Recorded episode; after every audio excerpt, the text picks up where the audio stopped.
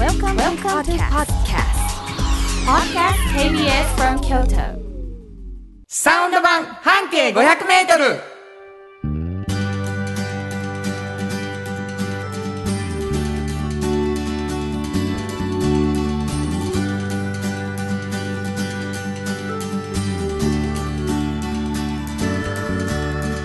んにちはフリーマガジン半径500メートル編集長の炎上真子です。サウンドロゴクリエイターの原田博之です4月16日になりました、はいもうね新年度を、もうちょっとずつ新しい会社に行ってる方も新しい学校に行ってる方も、はい学年が新しくなった方もうん。なんかちょっとずつ慣れ始めてるもうちょっとでゴールデンウィークやしねはい。あの休めるよっていうね、そういう時だと思うんですけど、うんうん。お便りをいただいております。はいえー財布の中身13円さんありがとうございまます。す。えー原田さん炎上さん、はい。ということでねこんにちはこんにちは。えー徐々に炎上さんのことが分かってきました、炎上さんは結婚されていて子供さんがおられるんですね。はいはい。車好きであること、うんうん。そしてそして炎上さんは負けん気が強いこと。負けん気強いかな。理由は、うん。ボッチャの役員さんが来られた時に、はいはい。以前の放送なんですけどね、はい。原田さんと炎上さんの会話で会話見させていただきました、うん。お二人がボッチャをされた時の話でした、うん。炎上さんはすごく感情的になっておられました、はあ。それがラジオから伝わってきたんです。うん。炎上さんが言われた言葉です。はい。ボッチャの試合での状況が原田さんはコテンパンにやられてましたよね、はい。私は勝ちかけた。本当に勝ちかけたと言われたんです。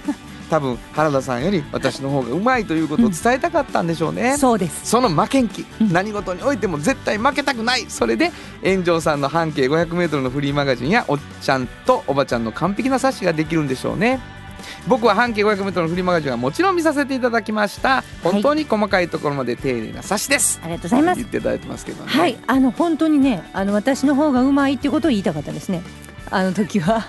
いやだってもう事実そうですもん。あのー原田さんはコテンパンに一回も勝たずにでしたけど私本当に勝ちかけてたでしょあのーそれは本当にちゃんと伝えたかったはいぶれないねぶれないでしょ、はい、うん、あぶれないです。真実やからね、うん。だからもう自分が負けず嫌いに見られるとかいうことじゃないんですね。そうなんです。あの真実は。だって本当のことやもん。っそうなんですよ。ていうことを言って。あねあれ勝ったと思ってる人もいると思うんです私が。あまりにも勝ちそうな雰囲気やったから。あのまま帰った人は私が勝ったと思ってるんですよ、うん。負けたけどね。そのことにみんな興味ないんです。そうですか。負けず嫌いがどうかに興味があるんです、ああのね、うん。結論から言うと、うん。負けたんです。うんそうなんですよ。でも勝ちかけたんです。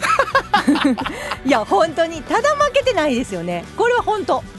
はい、はい。えーというわけでね、はいはい。えー何回やっても同じ結果になるだろうと思うぐらい 負けず嫌いであるということが分かりましたけれども、はい。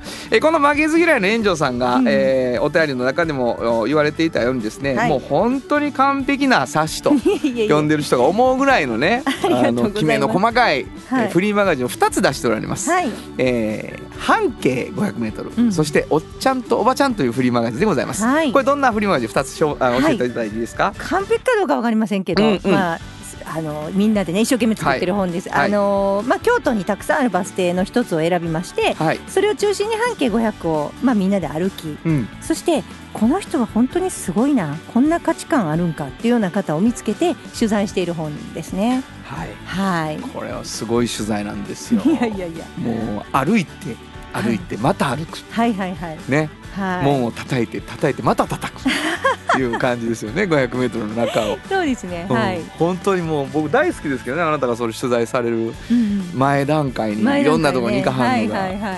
お忍びのようなお忍びでないような あの取材ね。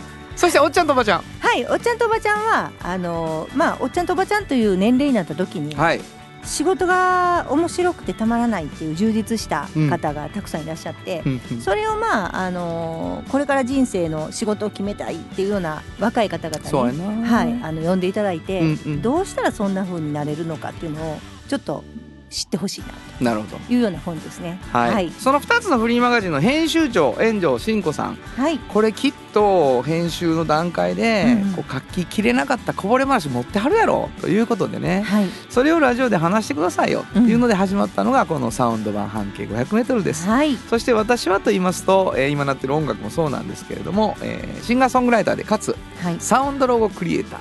はい。これあの今からいっぱいコマーシャルうん。僕の歌ばっかりかかりますね。かかんねある意味豪華ですけどねじゃあもうありがとうございます、うん。そんな言うていただいて最高やね、うん。またお前かって思われるかもしれませんけどね。はい。僕しか出てきません、はい。CM はね、えーということで、えーそんな2人でお送りしていくというわけでございますが番組ではですね皆さんからのお便りを心からお待ちしております、はい。メールどこに送ればいいでしょうか、はい、メールアドレスは500アットマーク kbs ドット京都数字で500アットマーク kbs ドット京都こちらまでお願いします。はい、現在プレゼント、えー、2つのプレゼントが行われていまして、はい。えー毎週毎週2名の方にこのフリーマガジン半径 500m そしておっちゃんとおばちゃんを1冊ずつプレゼントしてるんですね、はい、えーこちらのプレゼント希望の方はですね、えーフリーマガジンのどちらを希望かというのを明記していただいて、名前と住所を書いてください、はい、さらに、うん。えーサンパックさんよりですね、うん。フットグルーマーという商品をおいただいております、うん、で抽選でプレゼントしていくというのがキャンペーンでやっておりましてですね。ただこれはフットグルーマーが欲しいだけでは、うん。えーいただけません、えーフットグルーマー希望の方は条件がございまして、はい。お便りの中に原田博之の音楽に対する感想やご意見うん、あるいはおっちゃんとおばちゃんを読んでの感想うん。を送ってくださいということです、はい、で僕の音楽このラジオ聴いてたら分かるし、うん。おっちゃんとおばちゃんを見ようと思ったら、はい。えー手に取ってもらうのもいいんですけれども、うん。えーウェブでおっちゃんとおばちゃんで検索していただくともう読めるんですね。はい、えーということで、えーおっちゃんとおばちゃんを読んで感想もしくは僕の音楽に対する感想を書いて、えーフットグルーマー希望というふうに書いて送っていただくのもありということです。はいもう一回メールアドレスお願いします。はい、メールアドレスは500アットマーク kbs ドット京都数字で500アットマーク kbs ドット京都こちらまでお願いします。ということで KBS 京都ラジオからお送りしていきますサウンド版半径 500m 今日も張り切って参りましょうサウンド版半径500メートル。この番組は山陽火星、トヨタカローラ京都、東和、ミラノ工務店、サンパック、かわいい、釉薬局、アンバン和衣あん、日清電機の提供で心を込めてお送りします。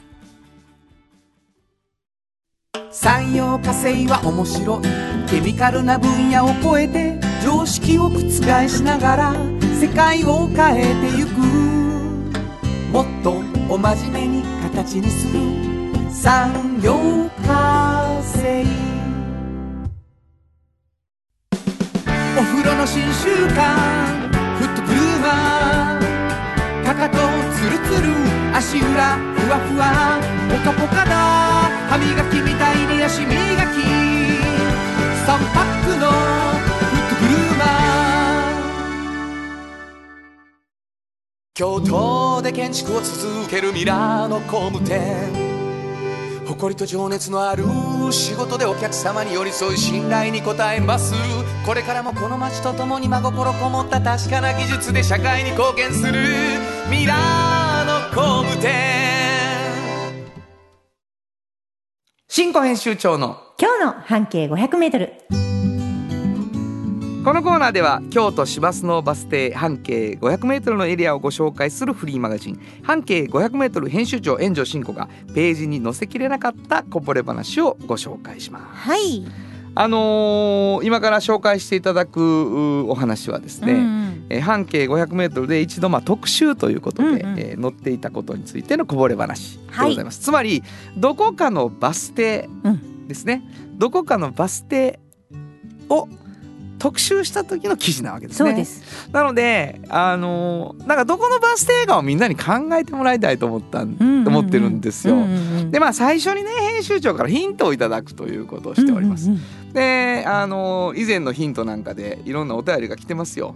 はい。ソングバードさん、うん。えーバス停当てクイズのヒントにうん自分がす好きなラグビーが出てきたのではい。より楽しませてもらいました、はいはいはい。原田さんが分かるで作曲かなと思いました、うんみたいなことをね、ありがとうございます。言ってくださってうんえーそれ以外にもですよあの向かいのバス停はないみたいなヒントがあったんですよありましたね。これは兄弟病院前だったかなはいはいはいはいはいえーそれについてもちょっと分からんかったって言ってね、うん新婚さんのおかげでいろんなあの京都のことが分かるようになりましたみたいなのが来てます。はい。でおおむね今のところ今回苦情があんまりなかった？あーよかった。苦情？あのちょっと難しすぎたり。あ、そうか。うん、あの当てさす気はないみたいなヒントになったりねいろんなことしてますから、うん。今日どんなヒント？えっとですね、あのー考えたんですけどお、ヒントを。まあまあその、このバス停あのー真ん中の方にあるから、あのちょっとあんまりね、あのあ派手なこと言えないんですよ だからあのさ慎吾さ、うん。あのもう真ん中がヒントやっていうのは気づいてんねんなも真ん中の方にあるっていうのはちょっとわかりますか？やっぱりね。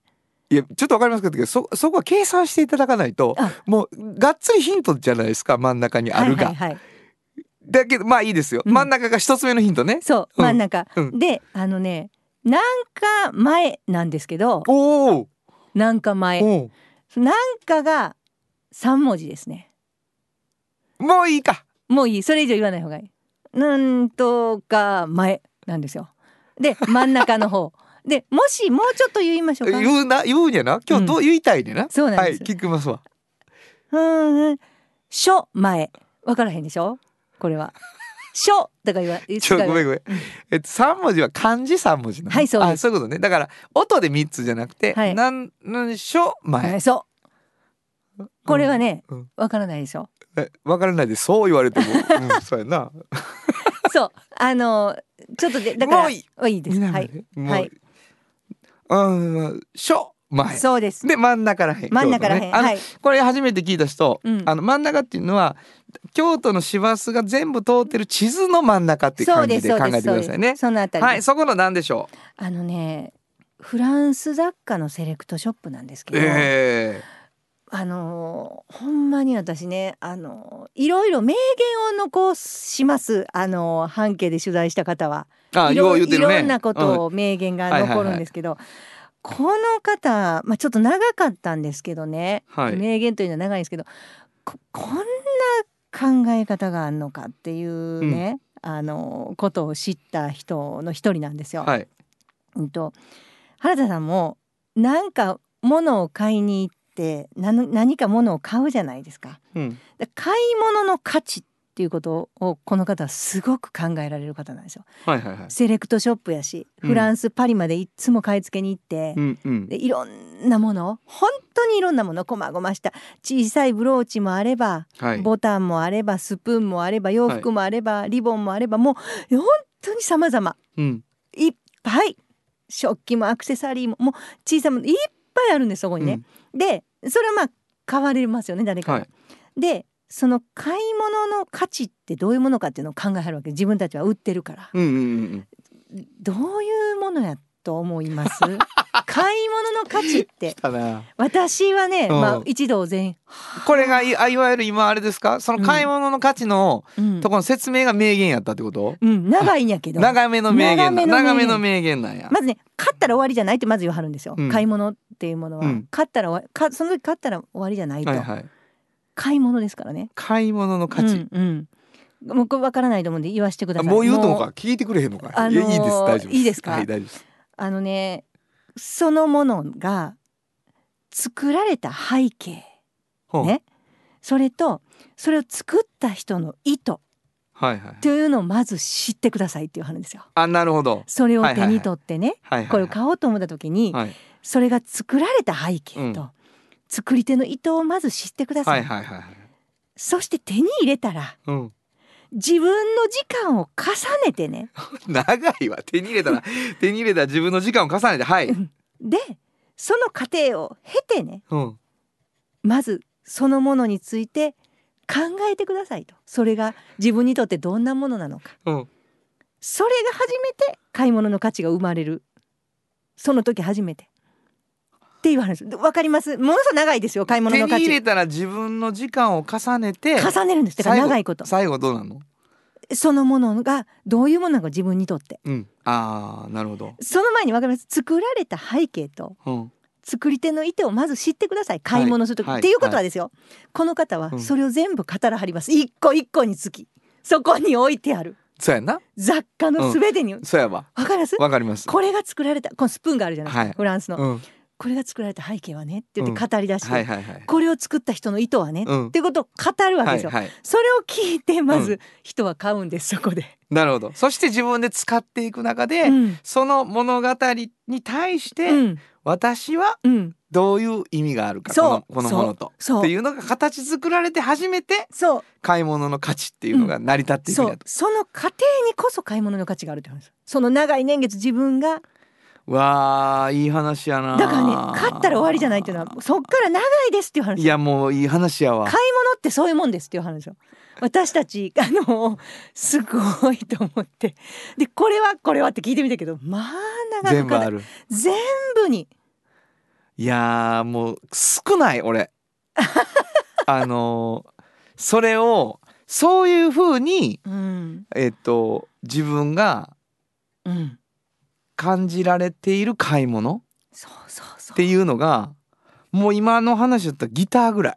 あだからこのギターはどういう意図で誰が作ったものかっていうことを知って買うってめちゃくちゃ大事やんねんか。でどんな音を出そうと思って作った楽器かみたいなことを、まあ分かって買うやん。で、はいはい。その音は俺にとって何かっていうのってほんと時間をかけてしかもその楽器が俺自分の望む音になっていく工程もそこで起こるから、はいはいはい。今ギターに関してなら心にバーン来たけど、うん。そら例えば昨日買ったペン1個に関してそんだけあるか言ったらやっぱなかなかないないって思うよね。うん。で例えばこう、まあ、スプーンとかレコードとかいっぱいあったんですよ、はいはいはい。そこにこう一つマネキンのちょっと上半身みたいなね、うんうん。オブジェがあったんですよ、うんうん。それなんかもねこれディオールのね、はいはいはい。あのディオールがメガネを売ってた時あるサングラスを。その時にそれをこうディオールがそこにかけてたっていう上半身のマネキンなんですよ。でそこに何の意味があるかっていうのをお話あるんですけど、ディオールがねうん。うんデザイナーとしてトップに君臨していた時代っていうのがあるんですよ、はいはいはい。1940年代から50年代のはいはいはいは10 11年間。はい。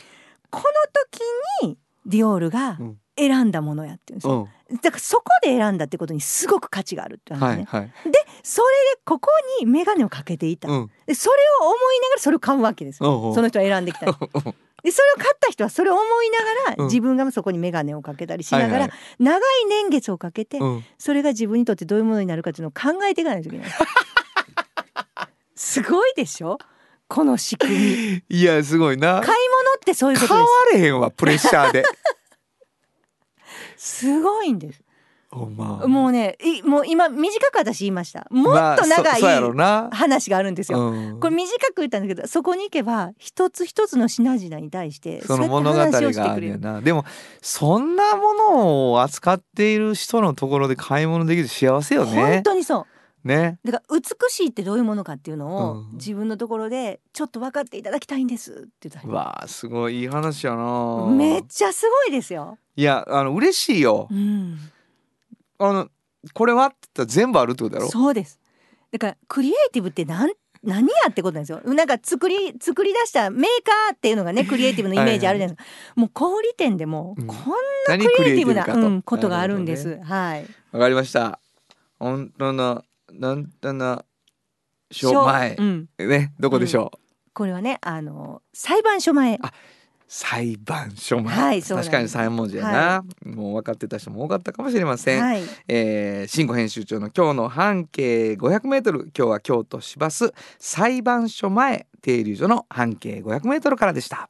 FM94.9 メガヘルツ。AM 千百四十三キロヘルツで KBS 京都ラジオからお送りしています今日の一曲。はい。ここで今日の一曲なんですけどね、はいはい。あのお店の名前をちょっと教えておいてもらおうかな。裁判所前をね、うん。もうちょっとずーっと西に行くんですよ。えーっとあれは丸太町通りを。はい、丸太町通りを、はい西へ行く。は、はい。いそしたらデコエクレアっていうね、うん。本当に素敵なお店があるのでデコエクレア。もう御所の真ん前ですね。なるほどぜひ行ってみてください。フランス。はい。まあフランスこの曲ちゃうかなと思うんですね聞いてら知ってる人と多いと思うんですけどね、うん。えーフランシス・レイという方の曲ですけども、えーピエール・バルーとニコール・クロワジーユという方が歌っております、はい。男と女。本当はここでジャスラック登録の名曲が流れてるんだよ。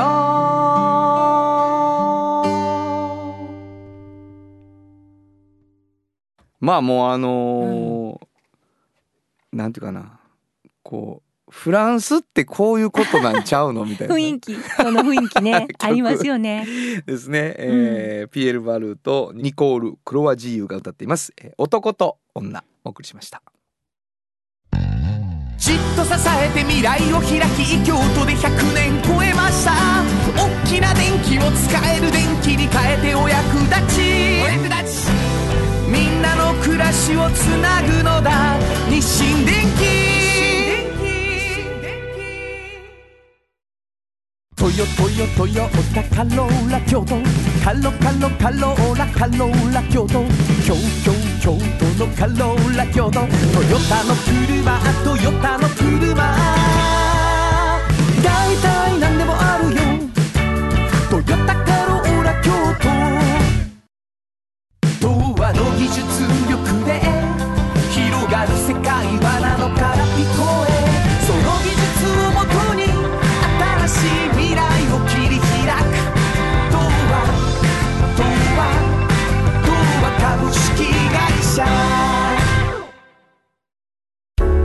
からは自分中心の人生を生きよう生まれ変わりたいあなたのために大人が輝くファッションブランドかわいい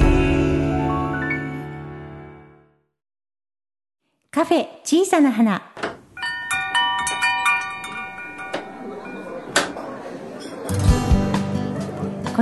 り盛りするのはおしゃべり好きな店主と聞き上手なスタッフの2人だけ。いつもこの空間にはおしゃべり好きなお客様が絶えることはありません。さてさて今日のお客様からはどんなお話が飛び出すのでしょうか？いらっしゃいませ。まずはお名前を頂戴してもよろしいでしょうか？はい、薬剤師の船戸と申します。よろしくお願いします。よろしくお願いします。もうすいません。もうそんなコーヒーも出てないのにもうカフェやとか言ってね。本当に。どうした？おどうした？どうした？お前たちどうした？っていう感じだと思うんですけど、えー、有薬局、はい。有薬局と有薬局の、はいはいはい。あの船戸さんに来ていただきました。どうもありがとうございます。いつもありがとうございます炎上さんがね、うん。もうどうしても聞きたいことがある。そうなんですよ。あのね、はい。今までいろいろとまあコロナのことでね、はいはいはい。いろいろ船津さんにお聞きしてたんですけど、はい。最近やっぱりあのいろんなワクチンのことで、はい。い、ろいろ疑問に思う方とかも増えてきて、いやそうや。分からへん。そうなんです。いろんなことをいろんな人が言ってるんですよ。はい。え例えばまあお幼い 5, 5歳から11歳の子はワクチン接種していいんだろうかどうかっていう話とか、うん。まあこれから3回目以降4回目5回目って打っていいんだろうかとか、後遺症はあるんだろうかないんだろうかみたいな話が、はいもうそれぞれみんないやそうや。ね、だからもううち船戸さんやね、うん、聞くのはね。はあ。やっぱりこう医学的見地からどういうふうに今言われてますよとか、いうのをね。そういうことをお聞きしたいなと思いまして、ありがとうございます。はい。いっ、ぱい質問してしもたわ。うん、はい。じゃあ一個一個はい行きましょうか。ありがとうござい。お願いします。はい。はいまずあの最初に出てきたうん。5歳から11歳のお子さん向けの、はい、はい。えーワクチンがどうやとはい、いうところに関しては、うん、ファイザーの今うん。承認されている、はい、えーワクチンについては、うん、一定の有効性と安全性がしっかり確認されてます、はい。っていうのは前提です。うん。はい。で、えー最近オミクロンについての効果がどうかっていうデータも出てきまして、うんうん。でお子さんの入院予防効果が、うん。えー、60%以上、うん。でこれは比較的高い予防効果があると、要はほぼほぼ重症化と同じと考えてもらったらいいと思いますね。うんうんうんうんなのであの重症化を抑えるような効果もうん。一定あると、はい、オミクロンについてもあるっていうことが、まあ当たり前ですけど5歳から11歳のお子さんについても証明されましたので、はい。特に今 BA.2 とかって言われる株がうん。オミクロンでまた流行り始めるんじゃないかみたいなうんことが言われてるタイミングなので、はい、これあの流行がめちゃめちゃ落ち着いてる期間が半年1年ある中で打つ意義があるかっていうのはまた別ですけど、うんうんうんうん。今そういう流行がまだ落ち着いてない状況の今のタイミングやったら、うん。お子さんの接種については一定の効果があるやろうというのは言われてます。なるほど。なるほど、うんでプラスうん。多分あの心配なのが安全性のところそうそうそこを皆さんおっしゃってます。はい。で小児の安全性に関しても、うん。こう大人と同じうん。もしくは、えっ、と12歳から18歳だと大人と同じ量打ってるので、はい。その子たちよりも副反応自体は軽いっていうデータが出てます。なるほど。でこれはあの量が少ないからっていうところなので、はい。まあまあ理にもかなってますし、うんうん。えー重い副反応に関しても、うん。えー深刻なものが多いという話は出てませんので、うん。それについては一定安心していただいても良いんじゃないかなと思います。うん。なるほど。なるほど。はい。でとはいえあの長期的な副反応とか、うん。そうですね。今ワクワクチンの後遺症がどうやみたいな話が、うん。いろんなところで出てきているので、はい。そういったところを心配される方うもん。やっぱり多いですよね。うん。メカニズム上、うん。当然ワクチンってもう体の中に残らないので、それで長期的な副反応がメカニズム上は考えにくいっていうのは大人の時と当然同じです。で実際に、えーそういったものも一応現時点で報告が確定してたり、うん。えーあるやろうとエビデンスが出てるようなものは今ないので,、うんうんうん。でそこについても現時点では安心して接種していただいてもいいんじゃないかなと専門家の中では考えられています。はいなるほどはいはい。それは日本小児科学会なども含めてですね。でただあのこの後遺症っていうのはあのお子さんについても、うん。えー成人にとってもなかなか難しい問題で、うんうん。えー、とワクチン打った後に、えー結構長期間なんか体調が優れないっていう人はうん。やっぱりあのこれだけ数を打ってると、うん。一定出てきているのも事実。うんなるほど。だからこれあのワクチンのせいかどうかっていうの因果関係の証明はなかなか難しいし、うん。現時点で、えー打ってる人打ってない人の比較をしてもそんなに有意差が出てないので、うん。まあそれはないやろうとは言われてますけど、うんうんうん。ただ一方で気をつけとかないといけないのが、はいはい。そういったワクチン打った後にうん。体調が一定期間優れない人がいるのは事実なので、うんうんその人たちが適切な治療を受けるのは大事です。うんなるほどだからその人たちをきちんとあの否定せずにあの治療につなげていくっていうのはすごい大事なことなんで、うんうんうん。それはあの厚生労働省もそういう人たちをしっかり治療につなげるようにっていうような,、ような通知をつい最近出したところです。うん。割合的にはどうなんですか？そういう人たちのだからワクチン打った人の中の何パーセントにそういう人がいらっしゃるんですか？あのそこまで疫学的なデータがはっきりで現時点出てるわけではないですね。えープラスあのそれがワクチン打ったからなのかどうなのかっていうところも含めてあのな。今はっきりうん。あの証明されてるわけではないです。なるほどなるほど。うん。でただあのこう難しいのはこれをワクチンの後遺症やと全部あのいっぺんにうん。片付けて対処してしまうと本当に後ろに病気がかかれ隠れていたり、うんうんあとはその心因性のものだったり、はいはい、やっぱり不安が大きいとそれで症状が出るとか、うん。そうですよね。あの機能性の病気が隠れていたりっっていうところが逆に見過ごされたまんま、うん。これはワクチンの後遺症やからみたいなのでもう固定理由も固定化してしまって、うんうん適切な治療が受けられないままっていうリスクもあるとそうです、いうのが言われてるので、ああそっかそっか。全然違うところに病気があってそうそうそうれのせいかもしれないのにわからない、うん。だから調子が悪いっていうことにはしっかり向き合ってくださいね。そういうことですね。そういうことですその病院の方もそうだし、うん本人もってことですよね。そっかそっかそっか。そうなるほど。そうだから僕たち医療者もそれであのこうきちんと寄り添って、そうですね。あの経過を一緒に見ていくようなことは必要だと思います。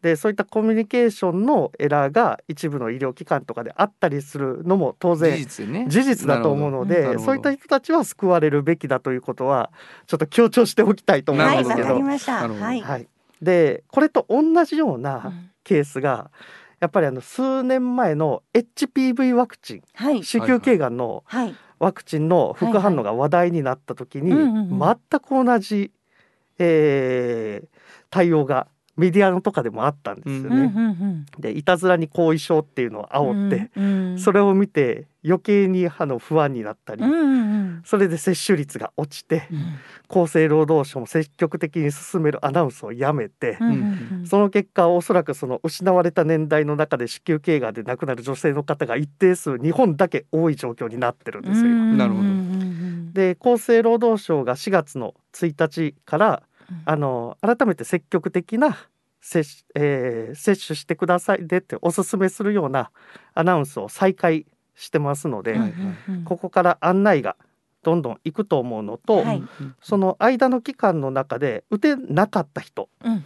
1997年の4月から2006年の4月生まれの方で、うんまだ受けてない人もここから3年間は公費でワクチンをキャッチアップで受けることもできるようになってるので。はい。でそういこの機会にあの HPV のワクチンも含めて接種のご検討いただけたら嬉しいなと思いますね。ねはい。いやなんかその例えば小児うん。に関して効果が今見られる、うん。そして効果を上げるべき、まあ、状況その蔓延の仕方も含めて、もうもう随分大丈夫だねではないと考えるとっていう話ですよね、うん。だからそこら辺がすごくあのやっぱり不安に思ってる人たちっていろんな情報で、そううんそのやっぱ受けたくない方の情報に耳をどんどんどんどん開いていくっていうところがあるので、そうなんです。ね。自分のあのこう好むとかその意識的にある情報しか取らないようになってしまうと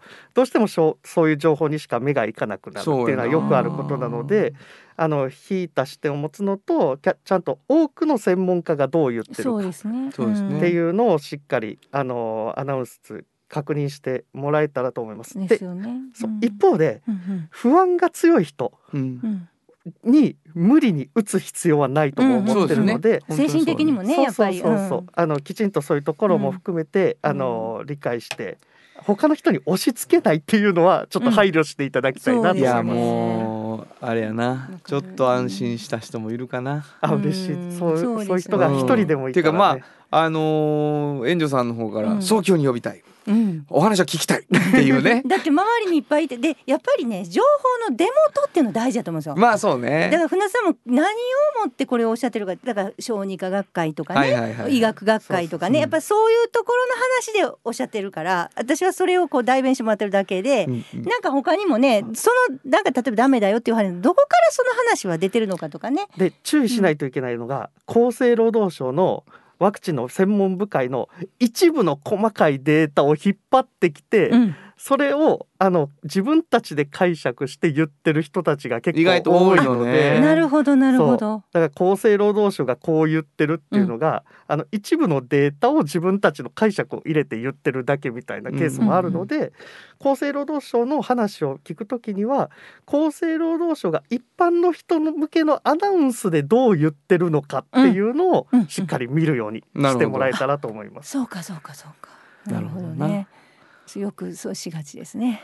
あそうですか、うんなるほどなるほど。そ うかそうか。その名前がついてたらちょっとね厚生労働省が言ってるみたいになっちゃうから。こう言うてるで、うん。ででもそこにバイアスかかってるっていうことね。そうですね。そうそう厚生労働省のデータはこうやって出てる。データの解釈に自分たちの視点主観が入ってるっていうケースが多いですそっねかそっか。なるほど。いやいやもうね教えてほしいこといっぱいなんですけれども、うんえーまたぜひあの必要な時あいにつでもえー来ていただいてですね、はいよろしく教えていただきたいと思います。お願いしますはいえーカフェ小さな花、えーもう一度お名前いただいていいですか？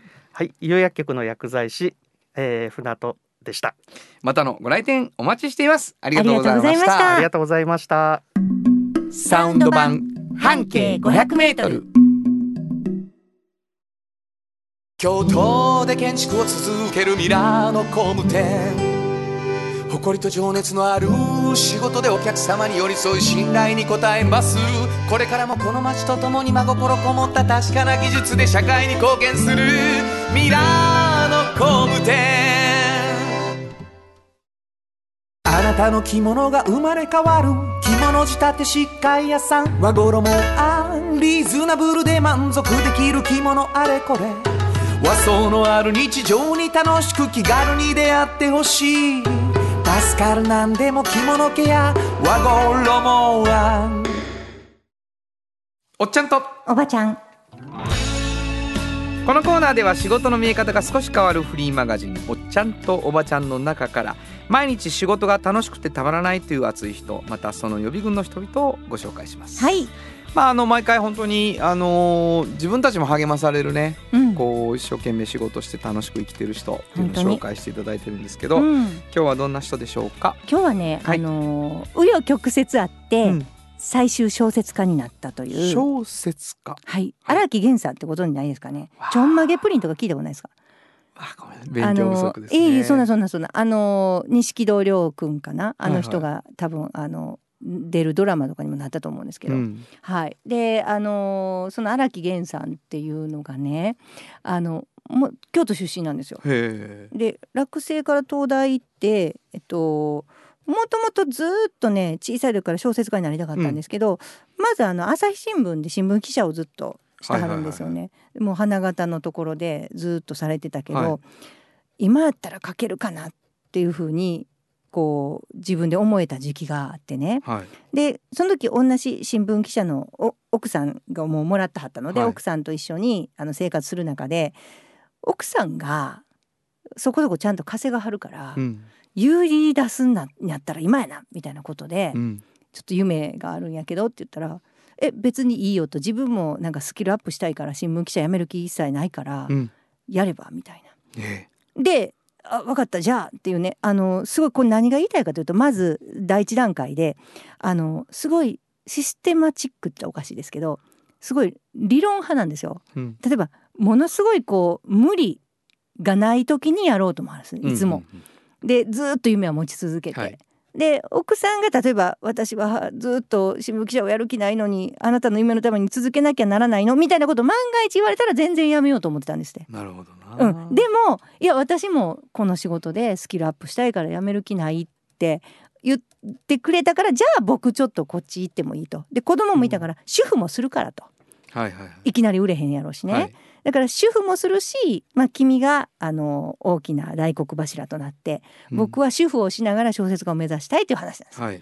であいいよとちょうどいいと私もこっち働くことに専念したいみたいなことで、はいそういうこう淡々とあじゃあいいなみたいな感じではいはいはい全てが彼は行くんですよ。うん。で食ってけるかっていうこととか、えー男が女がみたいな話っていうような心理的抵抗はないんですよね。そのシステマチックにそういい感じやから。はいはいはい。で、えーそのもと自分で理論武装もしていっていくつまでっていう制限を一回設けようかなと思って。はいはいはい。うん、で35歳っていうのが一つの自分のねタイムリミットですなるほどうわすごい29歳でそうすることになったからね。うん。六年間な。はい、でそれで一回やってみようとそしたらうまくいかなかったんですね、はあの賞も取れずい。なるほど。勝負作っていうのを、うん。あのまあ、出版社に持ってってもダメやったりとかなるほど。で35歳の時にどうするっていう時に、うんどうにもならないことは悩まないことにしてるんですってうん。だってしゃあないでしょ出してあかんかったって、はいはいはいどうにもならないじゃないですか、はだからもうちょっとやろうかなと思ってもう本当にこう楽な気分でねそのそのパートナーもこうは稼いでくれるからうん。でもう一回やろうとしてそのまま書き続けてたらまあ38歳で、まあ、デビューできるんですけすどごい。でねすごいなと思うんですけどあの例えばこうこれね学生も読むんですと荒木さん。で、はいどういうふうにねこう安定したコースから外れていくじゃないですか最初。その時にどんなことであの自分をねこう立たしておいたらいいかみたいなアドバイスがあったらうん教えてほしいっていうのを言ったんですよ。はい。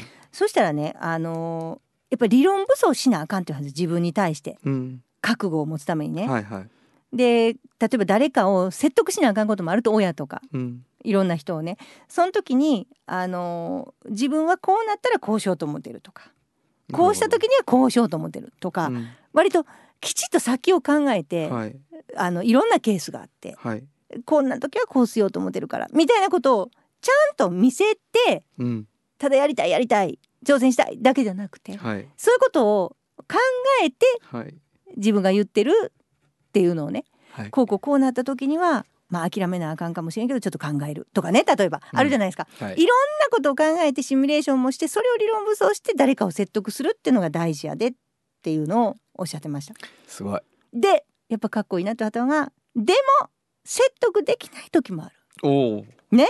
すごいやん。うん、その時にはどっちが辛いか考えと、なるほど。うん、自分の可能性っていうものを諦めた方が楽なのか。楽じゃないのか。で僕はそっちの方がしんどかったと。可能性があるかも。35歳でね。決めたけど。ね。可能性があるかもしれんけどやめとこうって思う方がうんと辛かったからやったっていう話ですよ。いやもうここの話のまあ俺らがもう胸が締め付けられる思いで聞いてましたけどね。うんうんあのーしかし35までと決めたのに、うんうん38で花開くまでの3年間の延長がさ、うん。なければない未来なわけですよ。うんうんうん。ね、でうん。そこは答えがないことは悩まへんことにしてんねんって言って言ったんやけどそこがす肝やんか理論武装がいつ実は崩壊してるとこやんか。崩壊じゃってないですね。そのうん。35っていう約束がなんで延長できんのよってなった時考に、え直すんですねそこでね。そうそうね。んんん。それがどこ何やったんやろってなった時に答えがさどっちが辛いか考えろやっていうのはそああなるほどなう、うん、思った。なんかすごくあのシンプルに淡々と話してくれはったんですね。なるほどねこういう時こうじゃないですか。みたいなね。うんこうこう思ったらこうでしょ？みたいな。だからなんかすごくあんまりこうなんていうかなエモーショナルに話さらへんかったんですよ。すごいなと思って。いやあのやっぱすごいよねう、ん、そのヒントがあるし背筋も伸びるそうですよ、、はいいですよね。いいと思いました。ねいや本当に私はちょっとすがすがしく聞いいてた。やそうやね、んほんまにそうね。潔いしうん覚悟があるという感じですね、はい。えーかっこいいね本日のおっちゃんとおばちゃんご紹介したのは。はい。小説家の荒木源さんでした。サウンド版。半径 500m 今日のもう一曲。はい。ここでもう一曲なんですけどね、うん。あのー新聞記者元、そして奥様は新聞記者はいというねい。うことで、えー新聞記者というネットフリックスの連ドラの、えー 主題歌にしてみました、えー岩城太郎ザ・ J 本当はここで Just like 登録の名曲が流れてるんだよ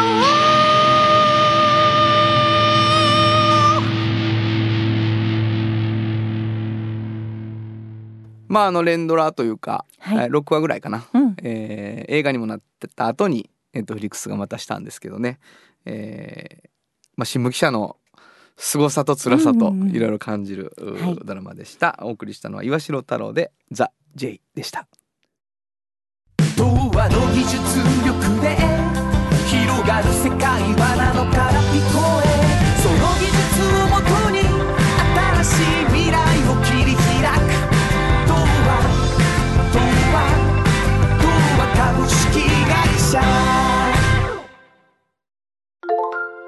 あなたに寄り添い毎日をそっと支える。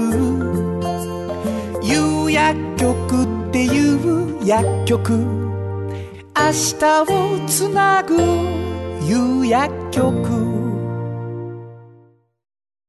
お風呂の新習慣。フットグルーマー足指ピカピカ。足裏爽快。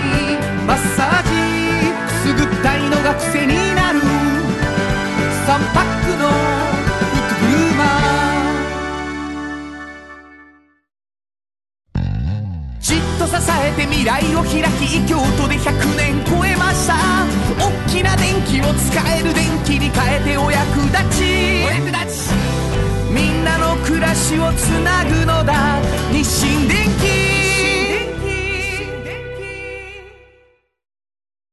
原田博之のサウンド話。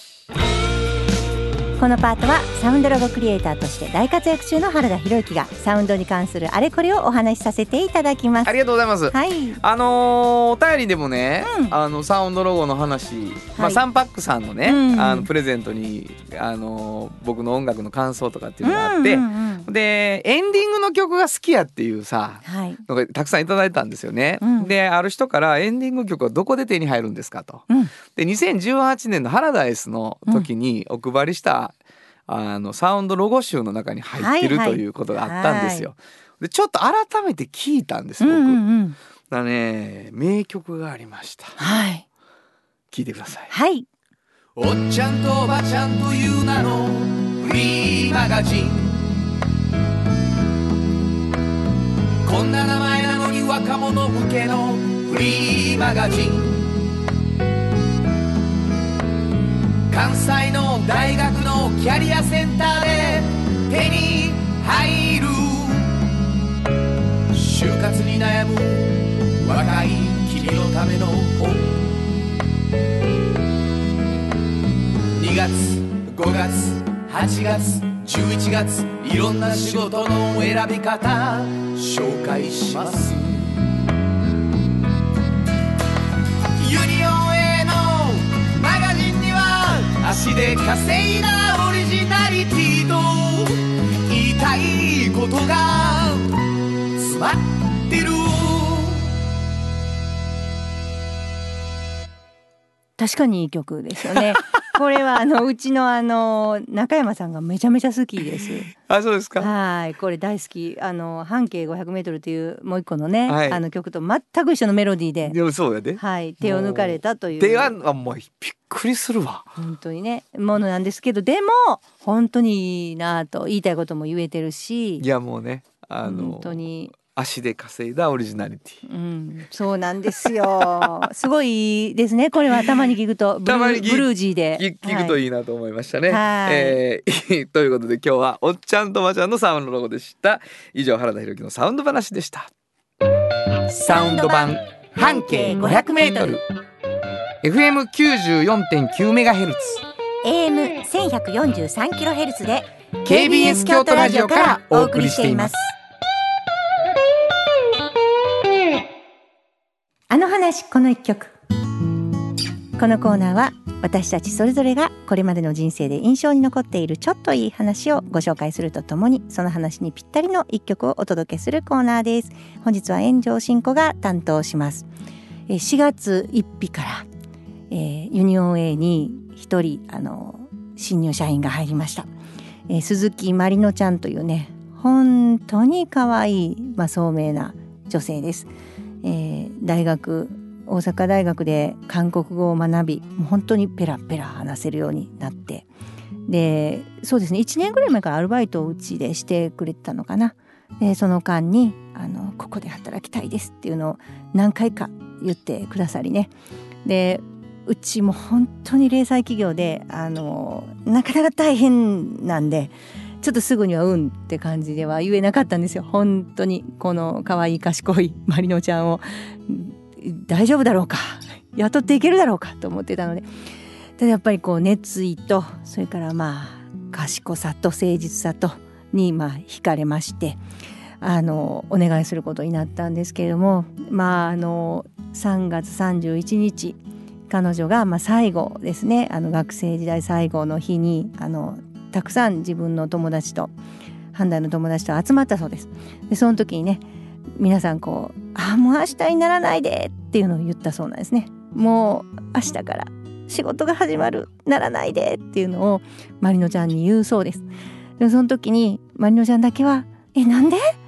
めちゃくちゃ私ワクワクしてる」って言ってね可愛い可愛い顔でみんなに言ってくれたそうです。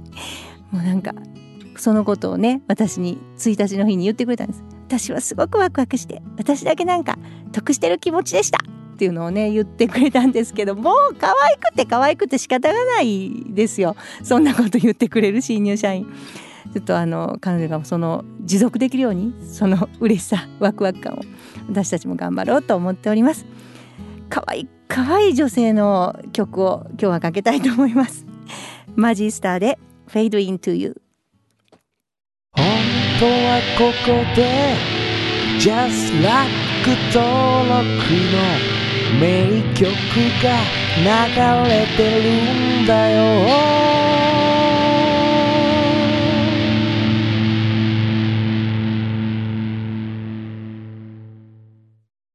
産業化成は面白い。ケミカルな分野を超えて常識を覆しながら世界を変えてゆく。もっとお真面目に形にする。産業化成。トヨトヨトヨタカローラ京都。カロカロカローラカローラ京都。京京京都のカローラ京都。トヨタの車トヨタの車。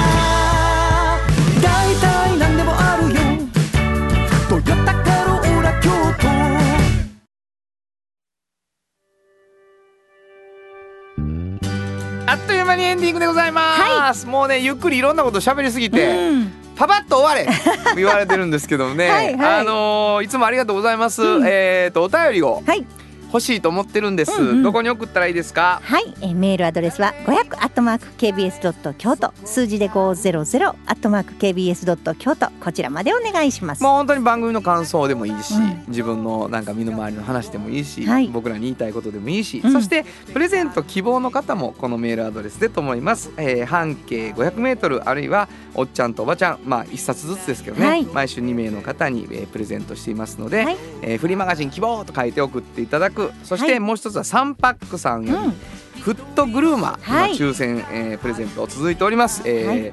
それをプレゼントしてほしいという人は原田博之の音楽に対する感想やご意見か、いおっちゃんとおばちゃんを呼んでの感想。を添えて送ってください、うん。えープレゼント希望の方は住所お名前忘れずに書いてください。はい、もう一度メールアドレス教えてください、はい、メールアドレスは500アットマーク kbs ドット京都数字で500アットマーク kbs ドット京都こちらまでお願いします。ということで午後5時からお送りしてきましたサウンド版半径 500m お相手はフリーマガジン半径500メートル編集長の炎上真子と。サウンドロゴクリエイターの原田博之でした。それではまた来週。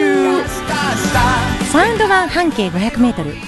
この番組は山陽火星トヨタカローラ京都東和ミラノ工務店サンパックかわいい釉薬局アンバン和衣あん日清電機の提供で心を込めてお送りしました。